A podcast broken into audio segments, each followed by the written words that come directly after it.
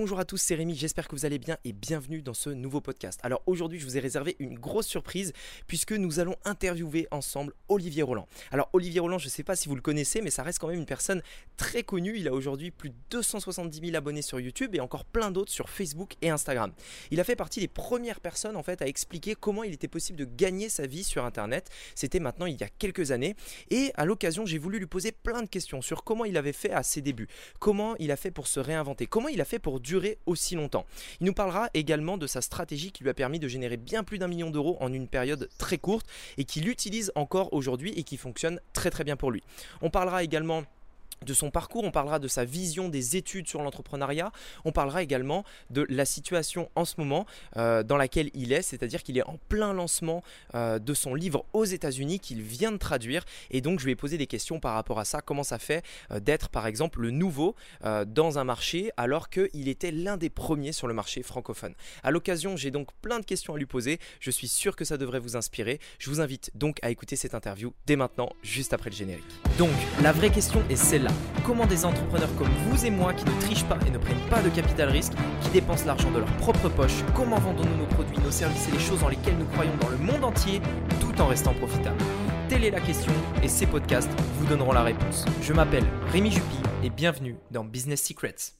Alors bonjour à tous et bienvenue dans ce nouveau podcast. Alors aujourd'hui, euh, je suis avec Olivier Roland. Euh, donc ça me fait hyper plaisir de, pouvoir faire ce podcast euh, avec Olivier puisque, alors je ne sais pas si tout le monde le connaît parmi ceux qui nous écoutent, mais donc Olivier, tu as été parmi les premières personnes que j'ai suivies sur Internet il y a maintenant quelques années puisqu'à l'époque, il y avait beaucoup, beaucoup, beaucoup moins de monde qu'aujourd'hui.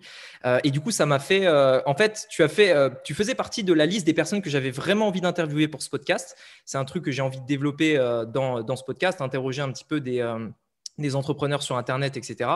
Et tu étais euh, clairement voilà, en haut de la liste, donc ça me fait euh, hyper plaisir de pouvoir t'interviewer. Alors toi, tu es un petit peu, le, on va dire, le, leader des rebelles intelligents par rapport ben, un petit peu le mouvement que tu as créé. Est-ce que, peut-être pour ceux qui connaissent, qui savent pas ce que c'est un rebelle intelligent, est-ce que tu pourrais éventuellement expliquer ce que c'est? Et puis mmh éventuellement te présenter, éventuellement pour, pour ceux qui ne te connaissent pas D'accord, bah écoute, je vais peut-être d'abord me présenter. Du coup, euh, moi j'aime bien dire que je suis un prof de liberté. Euh, j'enseigne, je partage à mon audience comment être plus libre. Ça passe par deux grands piliers. Euh, d'abord l'entrepreneuriat. donc je, bah, j'enseigne comment créer et développer un business qui est au service de ta vie plutôt que ta vie soit au service de ton business, qui est le cas de beaucoup d'entrepreneurs. Moi j'ai arrêté l'école à 18 ans pour créer mon premier business et c'était une aventure géniale. Mais comme beaucoup d'entrepreneurs, je me suis retrouvé à travailler 60-70 heures par semaine dedans et du coup je me suis rendu compte avec un choc que ce business que j'avais créé pour devenir libre, bah, c'était en fait devenu une prison. Euh, et euh, aujourd'hui, je partage comment ne pas faire ça, comment ne pas devenir esclave de son business, mais comment avoir son business comme esclave, en tout cas serviteur, pour euh, avoir une vie bah, épanouie. et le deuxième pilier, c'est, bah, ça passe par le, développement personnel, tout simplement, comment être libre dans sa tête. Ça sert à rien d'être libre matériellement si on n'est pas dans sa tête, et ça passe par bah, tout simplement s'améliorer en permanence et essayer de devenir la meilleure version de soi-même. Tu vois, se libérer d'addictions qui ne sont pas euh, euh, très positives pour notre vie euh, et essayer de, voilà, d'apporter un maximum de valeur à soi-même et aux autres. Et donc, Qu'est-ce que c'est qu'un rebelle intelligent? C'est une bonne question. En fait, j'ai trouvé le terme en essayant de, de, de trouver un nom à l'avatar euh, auquel je m'adresse, je m'adresse avec mon livre Tout le monde n'a la chance de rater ses études. J'avais vraiment une idée précise de l'avatar euh, auquel je m'adressais, mais je ne savais pas trop comment le nommer, comment nommer euh, la tribu, si tu veux, dans, son ensemble. et au début, j'ai dit, je commençais mes vidéos en disant Salut les gens qui se bougent, tu vois. Mais bon, c'était pas terrible finalement, les gens qui se bougent. c'est vrai qu'il y, avait cette idée d'action. Moi, je m'adresse à des gens qui, qui veulent agir, mais c'était pas suffisant. Et j'ai trouvé Rebelles Intelligents bah, D'abord en faisant un petit peu d'introspection par rapport à mon parcours, mais aussi en me demandant finalement quelles sont les qualités euh, premières, fondatrices des gens euh, à qui je m'adresse. Et je me suis dit, bah, bon, c'est des rebelles déjà, parce que clairement, ils veulent pas, euh, ils se contentent pas ils peuvent pas se contenter de ce que juste la société leur a proposé, à savoir passe le plus gros diplôme possible, fais du métro boulot dodon pendant 40 ans, et puis peut-être à ta retraite, tu pourras profiter de la vie quand tes plus belles années seront déjà derrière toi il y a, euh, enfin, et puis en plus, quand tu regardes euh, les statistiques des gens qui sont véritablement épanouis au travail en France, c'est absolument flippant parce qu'il y a 6% des gens seulement qui déclarent être passionnés par leur travail. C'est vraiment horrible, tu vois. C'est un des plus mauvais scores du monde d'ailleurs en passant. Euh, et, donc, ils, comprennent que c'est pas comme ça qu'ils vont s'épanouir, qu'il y a quelque chose, tu vois, au fond d'eux, une petite voix qui leur dit il y a un autre chemin. Et donc, ces personnes-là, elles veulent réussir en créant leur propre aventure dans la vie, en traçant leur propre chemin. Donc, il y a cette idée de rébellion, mais cette idée de rébellion intelligente, parce que rébellion tout court, ça suffit pas. Tu vois, tu peux te rebeller en devenant, je sais pas moi, en faisant des, un, hold-up de banque. Tu peux euh, te rebeller euh, en, faisant quelque chose qui n'apporte pas de valeur à la société, en devenant un parasite, tu vois, tu peux devenir un escroc, euh, par exemple. Et, et c'est pas cette idée-là. Moi, je m'adresse pas à ces gens-là. Moi, je m'adresse à des gens qui veulent se rebeller, mais toujours en, ayant cette idée d'apporter de la valeur à la société euh, et, de, faire quelque chose qui, euh, bah, dont ils peuvent être fiers, en fait. Et, donc, c'est cette idée de, rébellion intelligente, de on va hacker le système, mais pas, en, rejetant tout et, et en étant des parasites, mais vraiment en essayant d'apporter à notre manière, tu vois. Euh, donc plutôt que de se dire euh, je rejette tout d'emblée et euh, nos futurs, tu vois, et puis, puis c'est bon, je peux braquer une banque, on s'en fout parce que de toute façon, le système n'est pas bon. C'est de se dire, il y a des choses dans le système qui ne me conviennent pas, je vais les identifier et essayer de contourner les problèmes par moi-même en m'éduquant, en devenant une meilleure personne, en euh, inventant mes propres solutions. Et finalement, ce que je demande au système, c'est juste qu'il ne se mette pas en travers de, mon chemin, en fait, tu vois, euh, que, justement le chemin que je crée, on me laisse le faire. Tu vois, c'est ça que je demande au système. Euh, et euh, bon, je pourrais continuer longtemps comme ça. Hein, tu vois, j'ai vraiment euh, une idée précise de ce que c'est un rebelle intelligent. Mais au final, voilà. Et c'est quelqu'un qui peut être, d'ailleurs, à n'importe quel âge, il peut être étudiant, il peut être déjà dans la vie active, il peut même avoir tous les signes de succès. Tu vois, il peut être avoir des très bonnes notes à l'école, il peut avoir un excellent job dans une très bonne entreprise avec un très bon salaire, une belle maison, une famille magnifique et tout ce que tu veux. Mais au fond de lui, il ressent cette petite voix qui lui dit c'est pas comme ça que tu vas te réaliser. C'est pas comme ça que tu vas devenir euh, bah, la, personne que tu as envie de devenir, tout simplement. Et donc, vraiment, le, pour le rebelle intelligent, la manière de s'épanouir, ça passe par la création.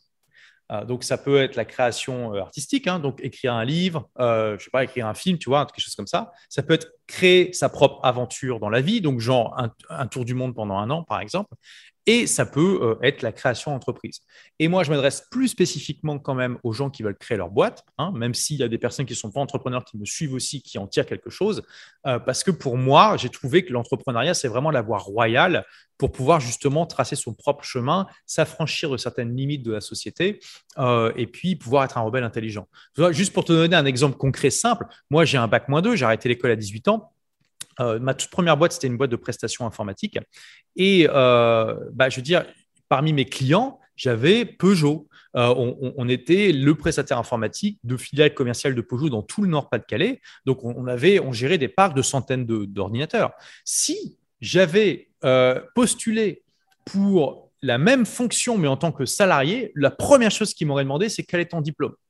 Comme j'étais entrepreneur à la tête de mon entreprise, ils m'ont littéralement jamais posé la question. Tu vois, donc c'est juste mm. une, un exemple de, pour te montrer que l'entrepreneuriat, ça permet de, de, hacker, de contourner certaines traditions, certaines limites dans la société qui sont sinon extrêmement pesantes. Voilà. D'accord. Tu vois, pour moi, euh, comme tu as été une des personnes, euh, une des premières personnes que j'ai suivies sur Internet, je m'étais reconnu dans le rebelle intelligent comme un petit peu la personne qui refusait de suivre le schéma traditionnel. En l'occurrence, euh, à l'époque, moi, c'était les études. Et, mmh. et c'était vraiment ça de me dire, bah non, tu vois, je veux devenir libre et c'est pas par les études que je le ferai. Et c'est vrai que encore aujourd'hui, même je pense, si une personne te découvre, il y a toujours ce, ce rattachement fort entre le rebelle intelligent et les études. c'est est-ce que est-ce que c'est systématique un rebelle intelligent, par exemple, il, décide euh, de se rebeller contre le système éducatif ou pas forcément? Pas forcément, non, non, absolument pas. Euh, d'ailleurs, c'est aussi ce que j'ai dans mon livre. Alors, c'est vrai que tout le monde a peu la chance de rater ses études. Euh, ça peut sembler justement être un pamphlet anti, euh, anti-système, et c'est pas anti-système éducatif. Et c'est vrai que je critique fortement le système dans, ce livre, mais je ne dis pas non plus que tout est acheté et que tout est absolument mauvais et qu'il n'y a pas de bonne raison de faire des études. Non, il y en a, il y en a. Donc, on peut très bien être rebelle intelligent et avoir fait des études. Déjà, on peut avoir réalisé, si tu veux, avoir entendu la petite voix, l'appel à l'aventure après avoir fait ses études. Donc, du coup, il n'y a pas de ça sert à rien de regretter, si tu veux.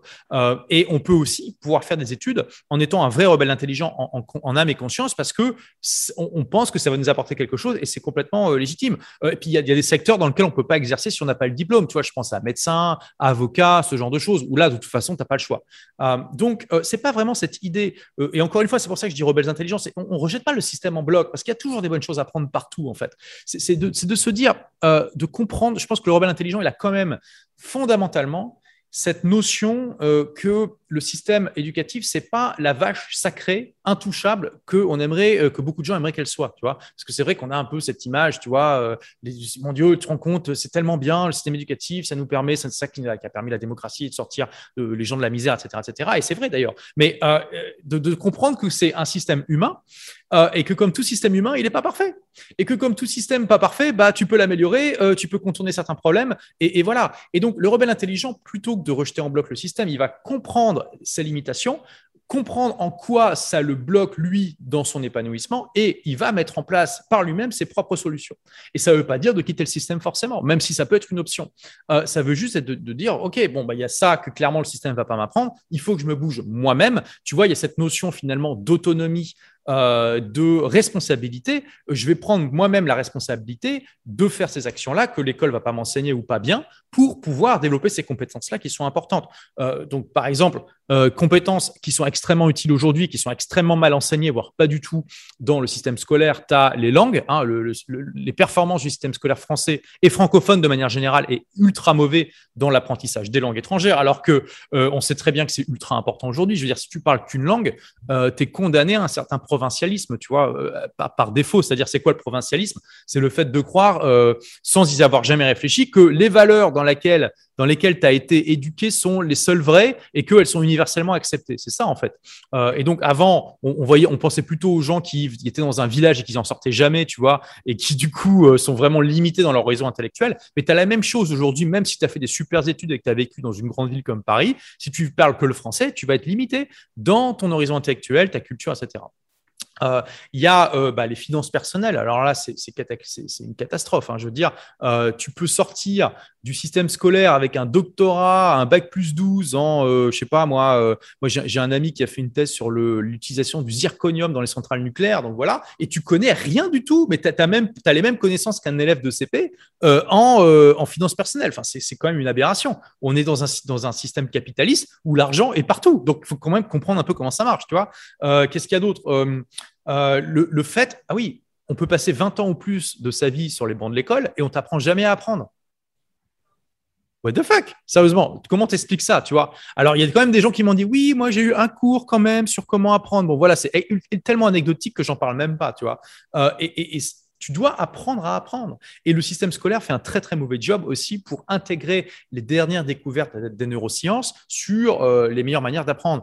Euh, et même pas les dernières. Euh, en 86, j'en parle dans mon livre, tu vois, il y a un collectif de scientifiques américains qui avait écrit un article qui disait oui, en gros, on comprend pas, il y a la répétition espacée, ça a été prouvé depuis des décennies comme étant une méthode plus efficace que la méthode analogique utilisée à l'école. Pourquoi c'est pas utilisé par le système éducatif? C'est en 86. Hein. bah, 40 ans plus tard, euh, euh, c'est toujours pareil. Enfin, 35 ans, c'est toujours pareil. C'est toujours pas utilisé. Donc, tu vois, voilà. Le rebelle intelligent, il va pas forcément avoir conscience de tout ça, mais il va avoir conscience de certaines de ses limites et avoir cette démarche donc d'autonomisation, de, de se dire, OK, du coup, je vais apprendre par moi-même. Voilà. D'accord, ok, bah c'est euh, c'est une description très très euh, très détaillée et, et, par rapport à ça, toi du coup tu es devenu au final le premier rebelle intelligent. Comment euh, aujourd'hui en fait tu, tu, montres aux gens ce qu'est un rebelle intelligent? Et du coup on peut se reconnaître dans ça. Mais concrètement, comment toi, sachant que tu n'avais pas forcément de modèle de rebelle intelligent, comment tu es devenu le premier? Alors, attends, enfin, oui, peut-être que je suis, celui qui a inventé le terme, oui, mais par contre, je pense qu'il y a eu des tas de rebelles intelligents dans l'histoire de l'humanité. Hein. J'ai juste trouvé un nom pour décrire finalement des personnes qui existent déjà. Donc, je ne vais pas prétendre être le premier rebelle intelligent, tu vois, ça paraît euh, trop. Euh, mais euh, bon, en tout cas, j'ai inventé le terme, ça j'en suis content. et donc, du coup, ta question, c'était quoi, excuse-moi C'est comment tu as fait euh, du coup euh, pour avoir euh, pour devenir ce rebelle intelligent justement par rapport à, tes modèles quel, modèle en fait a inspiré pour cette, cette manière de penser tout simplement? Bon, déjà j'ai toujours ça, j'ai toujours eu ça en moi assez naturellement. Finalement, j'aurais pas pu créer ma boîte à 19 ans si j'avais pas été rebelle dans l'âme, tu vois. et tu peux demander à ma mère, elle va te dire déjà quand il était petit, Olivier, il en faisait qu'à sa tête et tout ça. Enfin, tu vois. Donc voilà, j'ai toujours eu ça un peu dans mon ADN. Après, il y a des gens pour qui c'est pas naturel et qui peuvent l'apprendre c'est clairement, c'est un mindset, ça s'apprend. Il n'y a, pas, il a pas de barrière euh, spécifique à l'entrée. Euh, si, tu, le veux, tu le peux. Euh, et finalement, la question, c'est et puis souvent, de toute façon, le rebelle intelligent, il ressent cet appel naturellement. Après, c'est une idée de, comment je vais écouter cette voix pour agir concrètement dans le monde, pour me réaliser en tant que rebelle intelligent. Euh, et c'est là où, ça peut faire peur, c'est là où ça peut ne pas être facile, euh, c'est là où on peut procrastiner et parfois pendant des années, voire des décennies. Tu vois. Euh, et au final, moi, la méthodologie que j'ai utilisée, c'est une méthode qui permet de prendre des risques mesurés. Tu vois, en gros, dans l'entrepreneuriat, mais dans la vie en général, tu as deux grandes écoles tu les gens qui te disent oui, euh, pour, pour, réussir, il faut absolument que tu brûles tes navires derrière toi. Il faut que tu aies que deux solutions. Soit tu réussis, soit tu meurs. Tu vois, tu gueules, la, tu, tu, tu, pardon, tu, tu, crèves la gueule ouverte dans le caniveau ou tu réussis. Tu n'as que deux options. Bon, ça, c'est une école. Tu vois beaucoup, ça chez les Américains, notamment. Euh, et personnellement, je ne suis pas du tout d'accord avec ça. Je pense que ça peut aider certaines personnes, mais je pense que la plupart des gens qui vont réussir ça, ils vont se retrouver la gueule ouverte dans le caniveau. Tu vois, donc euh, c'est pas une bonne idée. Et il y a l'approche qui est la mienne de dire oui, il faut prendre des risques, mais il faut pas non plus être un kamikaze, il faut prendre des risques mesurés. Et donc, comment on fait ça? Bah, en, adoptant tout simplement cette philosophie de se dire, OK, euh, voici mon projet, voici mon envie, voici ce que j'ai envie de devenir, qu'est-ce que je peux faire concrètement comme expérience simple qui ne demande pas trop d'argent, de temps, de ressources, euh, et, que, je peux, que je peux faire pour être concrètement sur le terrain, pour voir si je peux, faire concrètement quelque chose ou pas, sans que ça chamboule ma vie, tu vois. C'est ce que j'ai fait. Euh, donc, tu vois, ça peut paraître complètement kamikaze de quitter l'école à 18 ans pour créer sa boîte. Mais c'est pas ça que j'ai fait en fait. D'abord, euh, tu vois, donc moi j'étais euh, quand j'étais adolescent, j'étais euh, timide et donc comme beaucoup de gens timides, je me suis plongé dans l'informatique parce que le monde informatique a deux grandes qualités. Un, il est fascinant et tu peux apprendre des, millions de choses super intéressantes. Et deux, il demande pas beaucoup d'interaction humaine. Donc pour quelqu'un de timide, c'est parfait. et bon, j'étais quand même pas complètement asocial. J'avais un ami. on s'est rendu compte qu'on résolvait d'un claquement de doigts des problèmes qui, surmontaient, qui semblaient insurmontables aux gens. Mais plutôt que de se dire, OK, on s'est dit, tiens, on va peut-être gagner de l'argent avec ça, plutôt que de se dire, OK, on arrête les études, on fait un business plan sur 10 ans et puis on va chercher 100 euh, 000 euros de levée de fonds, machin et tout. Non, plutôt que de se dire ça, on s'est dit, hey, et là, on a été malin, on a fait du lean startup avant l'heure, hein, c'était en 99.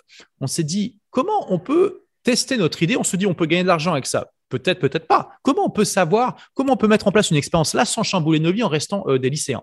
Bah, On a passé une petite annonce dans un journal d'annonce locale. Euh, c'était encore en francs à l'époque, mais j'ai converti en euros, ça coûtait à peu près 10 euros, tu vois, donc rien du tout. Euh, et en un mois, on a fait 800 euros de chiffre d'affaires de vente. Donc, tu vois, on a, on a, et à l'époque, on avait, on avait 18 ans, donc on gagnait peut-être, on avait peut-être 10 euros d'argent de poche par semaine, tu vois. Donc, pour nous, on avait les yeux énormes, on était comme ça en mode waouh. Et tu vois, on a fait un test sur le terrain simple, efficace, a pas, on n'a pas eu besoin de chambouler nos vies. On allait voir les gens en, bus, on n'avait pas de voiture. Hein. Euh, et on a vu que concrètement, on était, un, on était capable de résoudre les problèmes des gens. Deux, qu'ils étaient contents. Et que trois, ils nous donnaient de l'argent dans nos mains. Tu vois et c'est cette expérience simple et efficace qui m'a donné la confiance nécessaire pour faire le grand saut, qui était de dire, bah, je, euh, j'arrête l'école et, je vais créer mon entreprise. Moi, mon pote, lui, a décidé de, passer ses, son diplôme d'abord, donc c'est ce qu'il a fait. Il a créé sa boîte après, d'ailleurs. Euh, et moi, j'ai franchi l'étape. Mais tu vois, j'ai pas été kamikaze. J'ai d'abord testé sur le terrain pour voir si ça fonctionnait. Et j'ai toujours fait ça dans chaque transition qui peut paraître un peu folle que j'ai fait dans ma vie. En fait, j'avais toujours fait une expérience sur le terrain sans chambouler ma vie qui m'a donné la confiance nécessaire et puis les données nécessaires pour savoir si j'allais euh, réussir ou pas. Euh, et, je pense que c'est important d'avoir cette notion, tu vois, de prendre des risques mesurés, mais aussi de prendre des risques, parce qu'au bout d'un moment, il faut quand même se jeter à l'eau, tu vois. donc, donc, donc, voilà. Et, et donc, c'est ça finalement, devenir un rebelle intelligent, s'épanouir en tant que rebelle intelligent, c'est se poser la question. Et il y a un livre qui, explique cette méthodologie qui s'appelle le Lean Startup. Moi, je te dis, je faisais du Lean Startup sans le savoir euh, avant, comme Monsieur Jourdain qui faisait de la prose sans le savoir. Mais ça explique ça. Finalement, c'est cette idée de, mettre sur le marché le plus vite possible un MVP, donc un, un minimum viable product, un produit minimum viable qui n'est pas parfait, mais qui va être un prototype, en tout cas suffisamment euh, au point pour euh, répondre à un besoin du marché et voir si ça marche ou pas. Et après, on pivote, on, fait des itérations pour améliorer le truc. et, je pense que cette approche a bien plus de chances de succès que celle de brûler ses navires. Ouais, c'est clair. Et surtout qu'aujourd'hui sur Internet, en plus, on peut euh, se lancer euh, comme ça avec, euh, avec très peu de moyens en réalité. Aujourd'hui, c'est pas créer, une, créer un commerce physique, c'est pas avoir des salariés, des machins. On peut travailler avec des freelancers depuis n'importe où dans le monde qui permet en réalité de commencer à créer sa boîte avec très peu de risques. D'ailleurs, on va en parler de ça. Parce que toi, je sais que tu es très attaché au fait d'avoir une entreprise un petit peu mondialisée. Tu as des personnes, il me semble, en, en Afrique qui sont sur des fuseaux horaires complètement différent même du tien. Absolument. Euh, justement, pourquoi, pourquoi ce choix euh, par rapport à ça de, de, de, vouloir travailler comme ça avec des personnes un petit peu partout dans le monde euh, et, et, au final de, vouloir et, d'avoir fait ce choix, il me semble, tu me dis si je me trompe, mais de travailler uniquement avec des freelances, c'est-à-dire tu n'as pas, pas vraiment de salariés avec un contrat de travail, etc. etc. Découragé. Et on va plutôt passer par Asana ou éventuellement les emails, mais plutôt Asana. Donc, il y a plusieurs gros avantages à ce mode de fonctionnement. Déjà, un, on n'a pas d'horaire de bureau, donc les gens travaillent à leur rythme. Tu peux être un leftard qui se lève à 10 heures tous les jours, même midi, ça n'a absolument aucun problème. Ou alors, tu peux être euh, quelqu'un qui, au contraire, euh, fait le miracle morning et se réveille tous les jours à 5 heures du matin. On s'en fout, tu fais ce que tu veux. Tu vois Nous, tout ce qu'on demande, c'est que le travail soit fait en, temps et en heure et on te laisse t'organiser comme tu veux. Tu vois on va pas non plus te. Parce qu'on trouve ça un peu infantilisant et je trouve ça même obsolète, en fait, cette idée d'avoir des horaires de bureau qui sont les mêmes pour tout le monde. Il y a des gens qui ont des rythmes différents. Moi, on connaît tous euh, quelqu'un qui justement est très, euh, très mauvais le matin, qui, a besoin de, qui est diesel et qui a besoin d'un certain temps pour, pour démarrer, et qui, si on lui laissait la liberté, il se lèverait tous les jours à 9h. Tu vois Moi-même, je ne mets pas de réveil. En général, je me lève à 8h30, 9h. Euh, je ne suis pas du tout un lève-tôt, en fait. et, et, donc, ces gens-là qui ne sont pas adaptés au fait de se lever tôt à des horaires fixes, bah, ils sont leur productivité est en partie perdue pour pour la, société et pour les entreprises qui les embauchent. Donc il y a déjà ça. Ensuite, euh, on n'a pas besoin, comme on n'a pas d'horaire de bureau, on se fout complètement de savoir euh, sur quel fuseau horaire les gens sont. Ça n'a aucune importance en fait. Tu peux être euh, au Japon, tu peux être au Brésil, tu peux être au Groenland, ça n'a aucune importance. Tant que tu as une connexion Internet tu peux, et que tu t'organises à ta manière, tu travailles et, voilà, il n'y a pas de souci. Alors bien sûr, il y a certains postes qui demandent quand même à euh, être pas trop éloignés en termes de fuseau horaire parce qu'on doit appeler les clients, par exemple. Ça, ça peut arriver. Donc, c'est sûr que là, si tu es au Japon avec plus 6 euh, heures, ou enfin, tu te retrouves, je sais pas moi, à Hawaï avec moins 12 heures par rapport à la France, c'est compliqué. Donc là, on va peut-être, euh, il y aura une souplesse avec un fuseau horaire à plus ou moins 3 heures, tu vois. Mais après, même, même ça, ça peut se négocier. Si tu me dis, moi, je vais à Hawaï, mais t'inquiète pas, je me lèverai à 3 heures du matin pour appeler les clients, c'est, c'est toi qui passes, c'est comme tu veux, il n'y a pas de souci. Et euh, il y a aussi cette idée que finalement, bah, on se fout complètement de savoir où les gens sont. Ça n'a juste plus aucune importance en fait. Pendant, euh, toute l'histoire de l'humanité, euh, bah, il fallait trouver des talents dans un rayon de quelques kilomètres, quelques dizaines de kilomètres autour de ta, boîte. Aujourd'hui, on s'en fout complètement. Ça n'a aucune, aucune importance. À partir du moment où quelqu'un travaille sur un ordinateur, bah, il n'a pas besoin d'être quelque part. Or, aujourd'hui, l'essentiel des tâches se font sur un ordinateur. En fait, les gens qui travaillent sur un ordinateur et qui vont encore au bureau tous les jours, la plupart du temps, ils le font par tradition plutôt que par réflexion. Et bah, j'ai envie de dire, heureusement, bon, c'est un des points positifs euh, euh, de ce qui s'est passé en, de, la crise de 2020, quoi. Euh, c'est que justement, du Covid et tout ça, c'est que ça a accéléré la tendance au, télétravail, parce qu'il y a beaucoup d'entreprises qui freinaient des cas de fer par rapport à ça, parce qu'elles ont peur, tu vois, quand, quand, les employés ne sont pas là, que bah, du coup, ils sont moins productifs et tout ça. Euh, mais bon, là, elles ont été obligées de le faire. Et là, clairement, ça je pense qu'on a gagné facilement 5 à 10 ans sur cette euh, tendance et que bah, n'y aura pas de retour en arrière. Hein. Enfin, il y aura un petit retour en arrière quand la situation va, retourner à la normale, mais il y aura bien plus de télétravail euh, qu'avant. Après, télétravail et asynchrone ne sont pas forcément simultanés. la plupart du temps, le télétravail implique quand même que ça soit simultané. Il y aura des horaires de bureau et tout ça. Moi, dans l'entreprise, je vais au-delà et ça fait des années. ça a toujours été comme ça. Hein, depuis que j'ai créé la boîte euh, en 2010, euh, on, a toujours, on a toujours été euh, comme ça. Donc, il y a tous ces avantages-là. Le gros avantage aussi, c'est que du coup, tu attires des talents du monde entier. Donc, tu n'es plus limité à une zone géographique. Donc, tout de suite, ton pool de talents, il est bah, juste incroyablement augmenté. Et que en plus, naturellement, avec ce mode de fonctionnement, tu vas attirer des gens qui sont autonomes, débrouillards et qui adorent ce genre de liberté que tu leur procures. Après, ce n'est pas un modèle qui est pour tout le monde non plus. les gens qui ont besoin, par exemple, de la socialisation automatique que procure une entreprise, vont pas se retrouver dans ce modèle-là. Si tu, les personnes qui n'ont pas d'amis, par exemple, dans, la vie, euh, dans leur vie personnelle, ou qui font pas beaucoup d'activités dans leur vie personnelle, ça va pas être bon pour eux parce que voilà, ils vont manquer bah, les blagues à la machine à café, ce genre de choses. Donc voilà. Euh, et puis il y a des personnes qui ont besoin d'avoir quelqu'un dans leur dos toute la journée pour pouvoir se structurer, qui autrement n'arriveraient pas à s'organiser. Donc c'est pas pour tout le monde, hein. mais en tout cas, les gens que tu attires naturellement, justement, ça fait un filtre automatique euh, de personnes autonomes et débrouillardes. Et en plus, euh, pour ces personnes-là, bah, ces conditions de travail, c'est juste le rêve total et absolu. Euh, dire, ça te crée, si tu veux, un avantage concurrentiel qui est incroyable. moi, j'ai un turnover extrêmement faible dans ma boîte. je veux dire, j'ai des gens qui travaillent depuis plus de 10 ans pour moi et il y a quasiment personne s'en va en fait. Euh, et, je pense que ce mode de fonctionnement est un énorme atout pour ça. C'est que vraiment les gens adorent travailler comme ça en fait. On, les responsabilise, euh, ils ne sont pas infantilisés, euh, ils, se débrouillent, tu vois. Et, accessoirement, pour moi aussi, c'est important parce que du coup, ça, ça, participe au fait que mon entreprise est au service de ma vie plutôt que ma vie soit au service de mon entreprise. Parce que qui dit pas de réunion, pas d'appel téléphonique, dit aussi bah, j'ai la liberté de voyager euh, beaucoup plus facilement. Je, me fous de savoir sur quelle zone horaire je suis, puisque de toute façon, je travaille de manière asynchrone avec mon équipe. Il n'y a aucune personne dans mon équipe qui a mon numéro de téléphone. D'ailleurs, aujourd'hui, on est à peu près 25, hein, pour donner un ordre d'idée. Euh, et il n'y a aucune personne dans mon équipe qui a mon numéro de téléphone, à part une, qui est Elisabeth, qui est mon bras droit, qui vit à Londres d'ailleurs, euh, et qui m'appelle pour ainsi dire jamais. si elle m'appelle une fois par an, c'est déjà énorme. Euh, donc euh, voilà. Et avec Elisabeth, euh, avec Elisabeth pardon, on, se, on s'envoie beaucoup de messages sur Signal, tu vois, des messages audio, mais c'est asynchrone. Euh, et il n'y a pas besoin de. Parce que voilà, même, même, même pour communiquer par la voix, il n'y a même plus besoin de faire d'appel téléphonique. Tu envoies des messages audio sur WhatsApp, sur Signal, ça fonctionne très bien. Et ça permet à la personne de ne pas l'interrompre dans ce qu'elle fait. D'ailleurs, parenthèse, les interruptions, c'est le plus gros tueur de productivité et de bien-être au travail, il faut le savoir. Hein. Euh, et les gens, dans, une, dans, un environnement classique de travail, sont interrompus par défaut. C'est le mode de fonctionnement par défaut. Euh, et donc, il n'y a pas d'interruption. Et puis, la personne peut consulter quand elle est disponible, ce qui est quand même beaucoup plus logique. Et toute l'entreprise fonctionne comme ça. Après, ça ne veut pas dire encore une fois qu'on ne fait jamais de réunions. Il y en a qui sont faites, mais on essaie de les éviter au maximum parce que c'est aussi un gros problème des entreprises. Ça, c'est les réunionites euh, où on fait des, des réunions pour, euh, pour tout et pour rien. Et en général, quand on se pose la question de à quoi ça a servi, bah, pas à grand chose. Et si on se pose la question de est-ce que chaque personne qui était à la réunion avait vraiment besoin d'être là, en général, la plupart des gens n'avaient pas besoin d'être là. Tu vois donc, c'est vraiment une perte de temps pour tout le monde. Euh, donc, donc, voilà un peu tous les avantages que, que ça procure.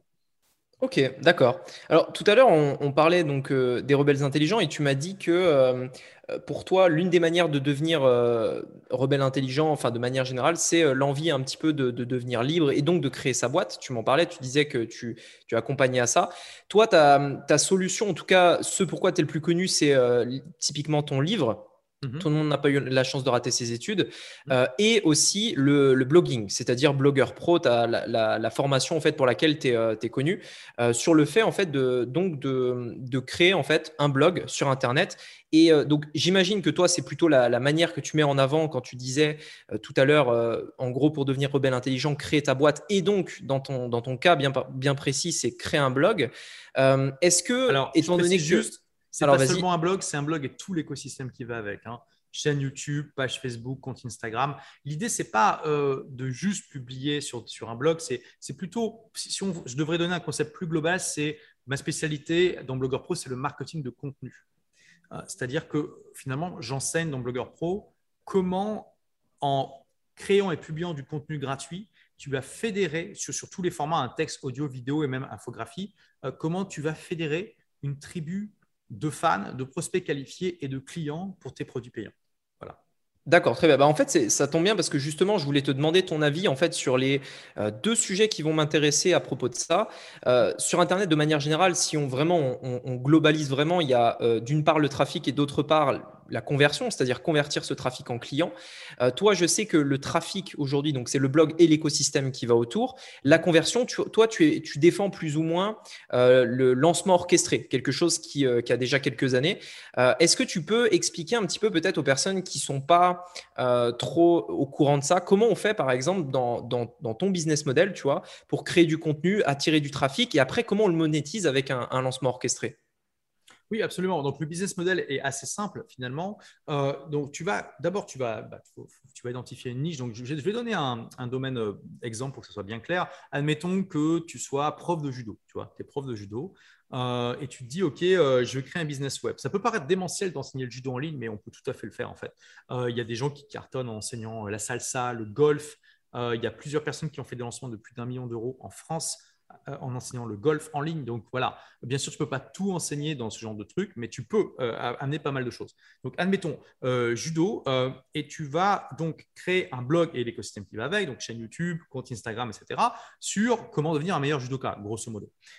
Et donc naturellement, en publiant du contenu gratuit comme ça, tu vas faire des trucs, j'en sais rien, comment faire la planchette japonaise, comment faire telle prise de judo, comment obtenir sa ceinture noire en moins de trois ans, enfin tu vois, tu, vas, tu vas créer du contenu comme ça. Bah, naturellement, tu vas attirer des gens qui sont attirés par ça. Hein. la personne qui va aller regarder une vidéo sur comment devenir ceinture noire de judo en trois ans, euh, elle n'est pas intéressée par les courses de Amsterdam du Mexique, tu vois. Enfin, peut-être, mais en tout cas, euh, elle est intéressée avant tout par le judo. Donc, déjà, naturellement, si tu veux, le contenu que tu vas créer va filtrer les gens que ça va amener et va automatiquement qualifier ton audience. C'est ça la, beauté de la chose. Euh, et tu vas, les, gens vont te découvrir parce que déjà, tu vas faire un travail de promotion, mais aussi tout simplement par le travail des, des moteurs de recherche et des algorithmes qui font que quand les gens vont taper naturellement des mots-clés qui tournent autour du judo, à un moment donné, ils vont tomber sur ton contenu. Tu vois euh, et donc, ça, c'est la première étape de l'entonnoir de vente. Euh, et ensuite, donc déjà, ça permet aux gens de, te découvrir, de découvrir ton contenu. Et aussi, euh, ça te donne un avantage énorme par rapport à, si tu fais juste de la pub pour vendre tes produits, c'est que là, comme tu donnes des conseils gratuits, tu donnes une chance aux gens de pouvoir juger de ton expertise. Et quand tu fais ça, euh, bah, tout de suite, si tu arrives à démontrer, enfin, si tu donnes du bon contenu qui aide concrètement les gens, les gens vont tout de suite te prendre pour comme un expert et vont même au-delà, certains vont te considérer peut-être pas comme un ami, mais en tout cas comme quelqu'un d'amical qui est là pour les aider. Tu vois, donc c'est pas du tout la même perception que un client classique avec une entreprise classique. Hum, et la deuxième étape de l'entonnoir, c'est que pour les gens qui veulent aller plus loin, tu vas les proposer un bonus, donc typiquement un e-book, mais ça peut être autre chose, euh, en échange de l'inscription à la mailing list. Donc, dans le cas du judoka, tu vas créer un, tu vas essayer d'identifier quelle est la douleur principale, la frustration principale des gens qui veulent apprendre le judo. Tu vois Donc, ça peut être, je ne sais pas, comment obtenir sa première ceinture en moins de six mois. Ça peut être euh, une prise difficile. Justement, la planchette japonaise, moi j'ai fait un peu de judo. La planchette japonaise, c'est une prise techniquement difficile qui est un peu le cimetière des débutants. C'est un peu comme le barré à la guitare.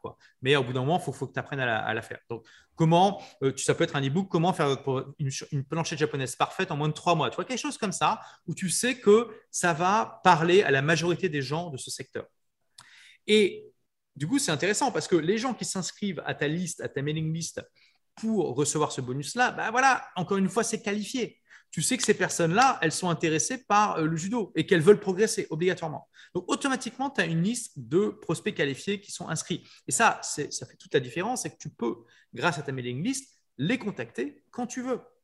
Contrairement à ton blog, ta chaîne YouTube, c'est pas parce que les gens euh, sont fans et sont abonnés à ta chaîne, à ton compte Instagram et tout ça, qu'ils vont forcément aller regarder ton contenu souvent on sait très bien qu'aujourd'hui, si tu es abonné à une chaîne YouTube, ce n'est pas pour autant que tu vas aller voir, que, les, vidéos de cette chaîne vont apparaître dans ton flux. Loin de là. Hein. Euh, c'est juste une première étape, tu vois, mais ça ne veut rien dire en fait. Donc, le mailing list, c'est d'ailleurs le seul endroit qui t'appartient vraiment qu'on ne peut pas te retirer parce que tu peux très bien te faire exclure, et le blog aussi, hein, tu peux très bien te faire exclure de YouTube, de Facebook, de Instagram, mais ça arrive, ça arrive. Euh, et euh, avec cette mailing list, tu vas aller à la dernière étape de l'entonnoir qui va être de proposer des produits payants. Et idéalement, tu vas proposer des produits payants qui vont aider les gens à résoudre la frustration pour laquelle ils se sont inscrits à ta mailing list à la base. Donc, admettons que tu aies euh, fait cet e-book sur comment euh, faire une planchette japonaise en trois mois, tu peux faire une formation sur ce sujet et même de dire au-delà comment devenir un bon, comment obtenir votre ceinture noire en moins de trois ans, par exemple, parce que c'est un peu le but ultime de la plupart des judokas. Comment gagner votre première compétition? Tu peux faire toute une formation, tu peux faire une formation autour de chaque concept ou faire une formation globale qui inclut ces concepts et, tu sais que les gens inscrits à ta liste et les gens de ton audience vont être intéressés obligatoirement, tu vois. Euh, et, je, parle là de formation en ligne, mais tu peux faire des formations physiques, tu peux faire du coaching, tu peux faire du done for you, là, c'est de la prestation. Alors, dans le cas du judo, tu peux pas, mais euh, dans d'autres secteurs, tu peux faire du euh, done for you, donc vraiment de la prestation, tu vas faire la chose pour les gens. Genre, je sais pas si tu enseignes, par exemple, à faire du bricolage chez soi, bah, tu peux aussi proposer des prestations où tu vas envoyer des, toi-même ou des, ou des prestataires pour faire le bricolage à la place des gens, pour leur montrer des trucs, tu vois. Et tu peux même vendre des produits physiques. Exemple, euh, que je donne toujours, c'est celui de Bonne Gueule, qui est un, blog de mode masculine, euh, qui est euh, probablement un des plus visités en francophonie, et qui donc bah, enseigne aux hommes à mieux s'habiller. Bah, ils auraient pu faire juste des produits d'information, et d'ailleurs ils ont commencé par des e-books, ils ont commencé par des formations en ligne, mais ils ont aujourd'hui ils vendent des vêtements non seulement sur leur site, mais ils ont cinq boutiques en France deux à Paris, une à Lille, une à, Lyon et une, je crois, à Bordeaux, si je ne dis pas de bêtises. Et ils vendent des produits physiques. Et ce qui est extraordinaire, c'est que quand tu vas dans une boutique physique bonne gueule, c'est n'est pas du tout la même chose que d'aller à Zara ou à H&M, ça n'a rien à voir. Parce que quand tu vas dans la boutique bonne gueule, typiquement, tu es un lecteur du blog et tu n'as pas du tout la même perception du business bonne gueule que du business Zara. Parce que, encore une fois, grâce à ce contenu, bonne gueule t'a aidé à mieux t'habiller, t'a donné plein de conseils pour bien choisir tes vêtements, bien les mixer, euh, bien les entretenir. Et, ce n'est pas juste un business où tu achètes des vêtements, c'est des amis, des conseillers, des coachs, tu vois. Et chaque vêtement qui est dans la boutique, il a un article énorme sur le blog Bonne Gueule où ils expliquent bah, comment ils ont l'idée de ce vêtement, avec qui, quels créateurs ils se sont associés pour le créer, comment ils ont choisi les matériaux, d'où ça vient, Comment faire pour bien euh, porter le vêtement Avec quel autre vêtement euh, les mixer Comment faire pour les entretenir, etc. Enfin, tu vois tout de suite, juste avec du contenu bête, méchant, c'est pas compliqué de faire ça. Eh bien, tout de suite, un business traditionnel de vente de vêtements se distingue immédiatement et a un rapport qui est beaucoup plus affectif et profond qu'un un business comme, euh, comme Zara. Oui, créer une, en fait une vraie histoire autour du produit, en tout cas dans, dans ce cas-là, ou alors un, vrai lien avec le client. Et par rapport au, du coup à la vente de ce produit, toi, tu es très euh, lancement orchestré. Voilà. Est-ce que tu peux me dire, voilà, pourquoi, euh, pourquoi le lancement orchestré? Pourquoi encore aujourd'hui en 2021, sachant que c'est quand même quelque, une stratégie qui a quelques années, on voit sur Internet vraiment qu'il y a des modes, hein, vraiment il y a des modes, euh, ça évolue, il y a eu le lancement orchestré, le, enfin il y a eu tous ces trucs. Aujourd'hui, on est fortement dans le high ticket, tout ça. Toi, aujourd'hui, tu, défends encore euh, le lancement orchestré. Est-ce que, tu, est-ce que euh, tu peux me dire pourquoi, le genre de résultats qu'on peut avoir aussi et concrètement comment ça fonctionne pour euh, éventuellement si certaines personnes ne connaissent pas du tout ce qui est possible d'ailleurs? Oui, absolument. en fait, c'est vraiment quelque chose qui est profondément ancré dans la nature humaine que de confondre ce qui est à la mode et ce qui fonctionne. En fait, ça n'a rien à voir, c'est complètement décorrélé. tu peux avoir quelque chose qui n'est plus à la mode et qui fonctionne toujours, en fait. Et parfois, ça fonctionne même mieux parce que justement, il y a moins de concurrence sur cette stratégie particulière. Ça ne veut pas dire que toutes les stratégies sont forcément sans date d'expiration hein, et qu'il n'y a pas des choses qui, au bout d'un moment, vont devenir obsolètes, mais ça veut juste dire que les modes sont décorrélés de ce qui fonctionne. Ça n'a rien à voir. Euh, en fait, c'est tellement répandu comme euh, erreur logique que je dois toujours la répéter, en fait. Euh, et tu vois, implicitement, tu, te demandes, mais comment, comment tu peux encore utiliser ça alors que ce n'est pas à la mode? Mais ça n'a rien à voir en fait. J'utilise ça parce que ça marche. Et même si c'est plus la mode, ça continue de fonctionner. Ce n'est pas la même chose. Et il y a cette tendance humaine qui, je pense, est aussi liée à une forme de procrastination intelligente, à toujours essayer de chercher le dernier objet brillant. Et c'est une source de perte de temps et d'énergie pour énormément de personnes. Euh, et, voilà. Et, parfois, euh, prendre des trucs à la mode, ça fonctionne. Hein, attention, je ne suis pas en train de dire que c'est toujours aussi inefficace. Mais c'est pas pareil. Euh, tu peux avoir des choses à la mode qui vont pas fonctionner pour toi et des choses pas à la mode qui vont fonctionner pour toi. L'idée, c'est de trouver, d'essayer un maximum de, stratégies euh, pour voir celles qui fonctionnent pour toi. En l'occurrence, le lancement orchestré, ça a été inventé en 2005 et c'est basé sur des, des, leviers émotionnels et des principes psychologiques qui sont profondément humains, qui existaient déjà il y a 20 000 ans et qui existeront euh, bah, jusqu'à ce qu'on fusionne avec les robots quoi, et qu'on devienne autre chose que des humains. Donc le lancement orchestré, ça, va ça ne deviendra jamais obsolète. C'est tout. C'est juste parce que c'est basé sur des principes qui, eux, ne deviendront jamais obsolètes. Peut-être que l'expression du lancement, la forme qu'aura le lancement va changer, mais le principe de base resteront toujours identiques.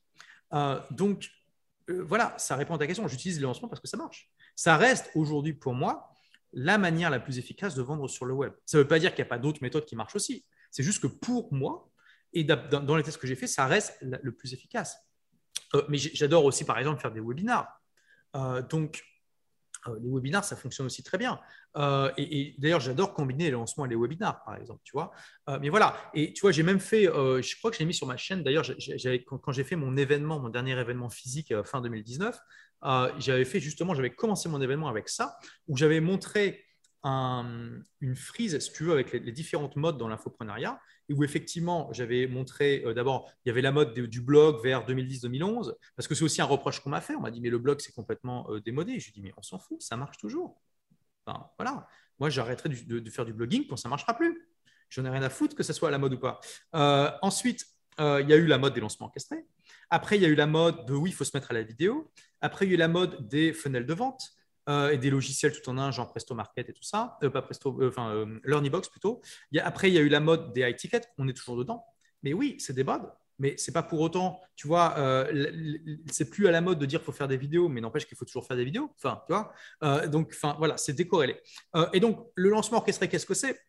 C'est tout simplement cette idée que tu vas faire en sorte que la sortie de ton produit soit un véritable événement, en fait, et que tu tu, vas, euh, tu vas créer en fait voilà, ça, va durer deux semaines. Ça peut durer, il y a des durées variables. Ça peut être quelques jours, ça peut être quelques semaines. En général, la durée standard, on va dire, c'est deux semaines.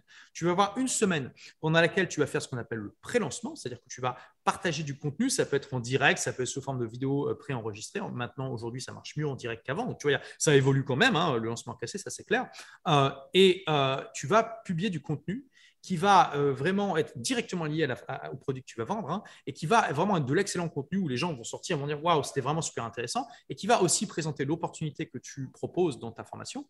Ou moi je dis formation, mais ça peut être d'autres produits. Hein, et tu vas euh, bah, tout simplement créer une envie pour le produit que tu vas vendre. Mais le produit, au moment où tu fais euh, cette semaine de pré-lancement, n'est pas disponible et il n'est pas disponible le reste de l'année. Ou alors s'il est disponible, ça sera à un prix plus élevé. D'accord? Il faut vraiment que, voilà, au moment où tu ouvres les ventes, il se passe un truc. Soit les inscriptions ouvrent et normalement c'est fermé, soit le prix est diminué, soit il y a des bonus supplémentaires. il se passe un truc qui fait qu'il faut donner une raison aux gens d'acheter pendant cette fenêtre de tir que tu ouvres et qui va être de quelques jours. Et donc, tu fais ensuite ton lancement euh, où tu vas ouvrir les ventes et tu vas animer, tu vas faire des webinaires de vente et tout ça, et puis tu fermes. Et je veux dire, moi, je le vois parce que j'enseigne ça aussi dans Blogger Pro et euh, c'est le modèle que beaucoup de mes élèves utilisent. Euh, et, c'est le cas, c'est ce que je fais aussi et ce que font mes collègues qui utilisent le lancement orchestré. On peut, c'est typique de faire, enfin, c'est typique. Bon, je, m'emballe peut-être un peu, mais c'est c'est assez commun de faire l'équivalent d'un an de chiffre d'affaires en une semaine de vente. D'un an de chiffre d'affaires de ce que tu aurais fait sans lancement orchestré. Euh, voilà, moi j'ai déjà fait des lancements de plus d'un million d'euros en une semaine. Alors, quand je dis une semaine, attention, hein, il y a une semaine d'ouverture de vente, mais bien sûr, tu as euh, toute la semaine d'avant de travail et tu as souvent beaucoup de temps de préparation. C'est euh, énormément de travail de préparation en amont. Hein. donc, ce n'est pas non plus une semaine de travail. Mais disons que quand même, quand tu calcules le ratio argent, et puis pas que ça, l'impact que tu as, tu sais, tu te positionnes comme un expert dans ton domaine, les gens, tu les impactes fortement, etc. Enfin, c'est c'est juste extraordinaire. Et, finalement, euh, c'est Jeff Walker, l'inventeur de ça. Il a, il, il a adapté, il n'a même pas inventé le modèle en tant que tel, il a adapté. Finalement, quand tu regardes comment Hollywood fait pour sortir des blockbusters, c'est exactement le même modèle. Comment, tu, comment fait Apple pour sortir un produit, c'est exactement le même modèle. Ils en font des événements, ils préparent beaucoup les gens avant, ils font en sorte qu'il y ait un buzz, tu autour et que ça soit au centre des conversations, etc., etc. Euh, mais bien sûr, moi-même, je n'utilise pas que le lancement orchestré. Mais c'est peut-être ce qui amène, je sais pas, 80% de mon revenu, tu vois, dans mon entreprise. Donc, si demain je devais arrêter ça, euh, bah, bon courage. Hein. Et je remarque que parmi les infopreneurs connus qui sont des collègues qui n'utilisent pas le lancement orchestré, eh bien, en général, la très grande majorité d'entre eux ne dépassent pas le million d'euros de chiffre d'affaires annuel. Donc, euh, quasiment tous ceux qui dépassent le million d'euros utilisent le lancement orchestré. Donc, c'est aussi un signe, tu vois. D'accord, ok. Bah écoute, en tout cas, c'est, c'est top d'avoir ton avis par rapport à ça. Et puis, s'il y en a éventuellement qui se reconnaissent dans cette stratégie, bah, ça peut être aussi génial de, l'utiliser. J'ai juste une, dernière question à te poser, puisque ça m'intéressait vraiment aussi de te poser cette question.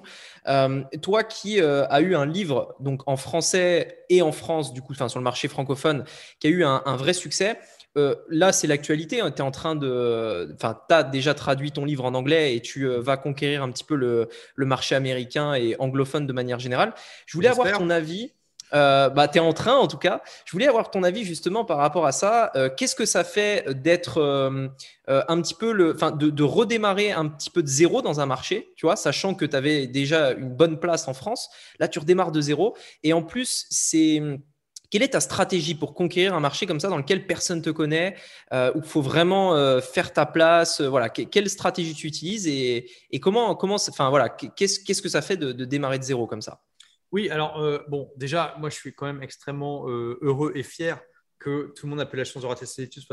Enfin, il y a un éditeur américain qui s'intéressait à mon livre et qui l'a, publié. Donc, le titre en anglais, c'est The Way of the Intelligent Rebel. C'est quand même pas tous les jours qu'un auteur français francophone même euh, euh, soit est publié aux États-Unis euh, dans la catégorie pratique, c'est euh, vraiment très rare. Mais effectivement, donc du coup, j'avais quand même anticipé, tu vois. Il y a mon équipe qui a, commencé à traduire mon, mon, blog avec le plus de succès, qui est des livres pour changer de vie en anglais. Donc c'est Books That Can Change Your Life. donc là, on a, on a un petit trafic, peut-être 5-6 000 visites par mois. Tu vois, c'est pas démentiel, mais c'est déjà ça. il y a une petite chaîne YouTube aussi avec quelque chose comme, je crois, 2500 abonnés. Donc bah, par rapport à mes 260 000 en français, c'est pas grand-chose. Mais voilà, j'avais anticipé, j'avais quand même publié un petit peu de contenu avant, histoire de me bâtir une petite plateforme. Mais effectivement, grosso modo, c'est la même chose que de redémarrer de zéro. Euh, et je peux te dire, bah, c'est pas. Enfin, c'est, voilà, je fais, je fais ce qu'il faut faire. Là, tu vois, j'ai commencé à me faire inviter dans différents podcasts euh, et tout ça. Bon, bah, je suis un nobody sur le marché anglophone. Hein. Bon, heureusement, je démarre pas tout à fait de zéro quand même, parce que euh, ça fait quand même plus de 10 ans que je vais trois fois par an aux États-Unis. Alors, pas en 2020, bien sûr, mais voilà, euh, puisque je fais partie d'un mastermind américain. J'ai quand même beaucoup de connaissances dans le monde anglophone, d'amis, de, euh, de, de, partenaires, etc. Donc, euh, qui, m'ont aussi euh, promu, qui m'ont aidé. D'ailleurs, il, y, a, Robert Greene, qui a, sais, l'auteur des 40 lois du pouvoir, qui a publié sur son Instagram une photo de lui avec le livre et qui a, qui a recommandé à ses lecteurs d'acheter le livre. Il y a eu plus de 10 000 likes en trois jours, c'était un truc de fou. Quoi.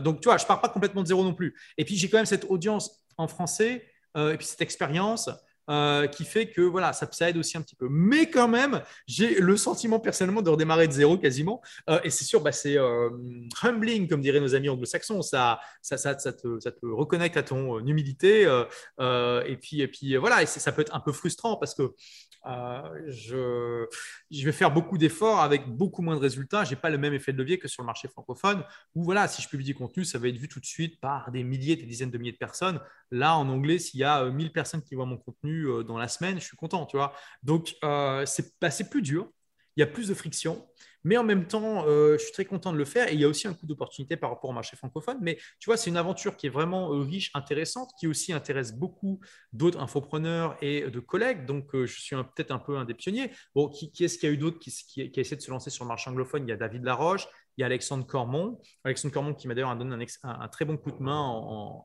parlant de mon livre sur ses, réseaux en anglais, tu vois. Euh, il n'y a pas grand monde, quoi, tu vois. Donc, je suis un petit peu partie des, gens qui, vont euh, bah, tracer le chemin, débroussailler, tu vois. Euh, et ça, c'est aussi excitant, c'est intéressant. Mais oui, il y, a, la part de frustration et tout ça. Mais c'est aussi, ça fait partie d'un certain renouveau, tu vois. Ça te motive et tout. Et je vais essayer de bah, de, construire mon, audience petit à petit là-bas. Euh, et, voilà, je veux dire, clairement, euh, le livre va pas avoir autant de succès aussi vite qu'en français, notamment parce que mon audience est, plus petite. Mais je, pense, je suis euh, optimiste sur le fait qu'à terme, je peux en faire un best-seller dans le monde anglophone. Ça va se faire petit à petit plutôt que par un gros, gros lancement qui va déjà écouler des, des, dizaines de milliers d'exemplaires. Mais, mais voilà, en tout cas, c'est une aventure passionnante. Et euh, je suis très content de la faire. Et tu sais, une des raisons aussi qui m'a euh, enchanté dans cette idée de, faire traduire, enfin d'avoir un éditeur, c'est même pas moi qui l'ai fait traduire, c'est l'éditeur qui s'occupait de tout, hein, euh, d'avoir mon livre en anglais, c'est que voilà, quand tu voyages et que tu commences à avoir des amis partout dans le monde, c'est vraiment frustrant parce que plein de gens parlent pas français. Hein. Bien sûr, l'anglais c'est la lingua franca aujourd'hui, et c'est frustrant d'avoir autant d'amis qui finalement peuvent pas savoir vraiment ce que je fais, tu vois. Et là, enfin, je peux leur filer le bouquin et leur dire, tiens, il n'y a, y a, pas tout dedans, mais si tu lis ça, tu auras déjà un excellent aperçu de ce que je fais, tu vois. Ça, c'est aussi personnellement, c'est agréable. Mais après, voilà, c'est pas forcément un chemin que je recommanderais à tout le monde d'essayer. Parce que ça peut être frustrant. Il y a, ça demande du travail avec peu de résultats au début. On verra où ça nous mènera. On verra où ça mènera. Et puis, puis voilà. D'ailleurs, David, j'en ai parlé avec lui. David Laroche, tu vois, lui aujourd'hui, il se focalise quand même beaucoup plus sur le marché francophone. Il a son petit truc en anglais, mais il s'en occupe pas plus que ça parce qu'il y, y, a un vrai coup d'opportunité quand même. D'accord, mais en tout cas, c'est génial de voir que bah, tu as toujours gardé un petit peu cette, cet enthousiasme bah, des débuts, quoi, au final. Tu te relances dans une nouvelle aventure, donc euh, c'est top. Bah, en tout cas, merci beaucoup pour ce podcast, merci pour ton temps. Euh, si des personnes éventuellement voudraient te, voir, donc tu as un podcast, je vais le mettre dans la description, donc je vous invite à aller voir si vous voulez aller voir le, podcast d'Olivier Roland.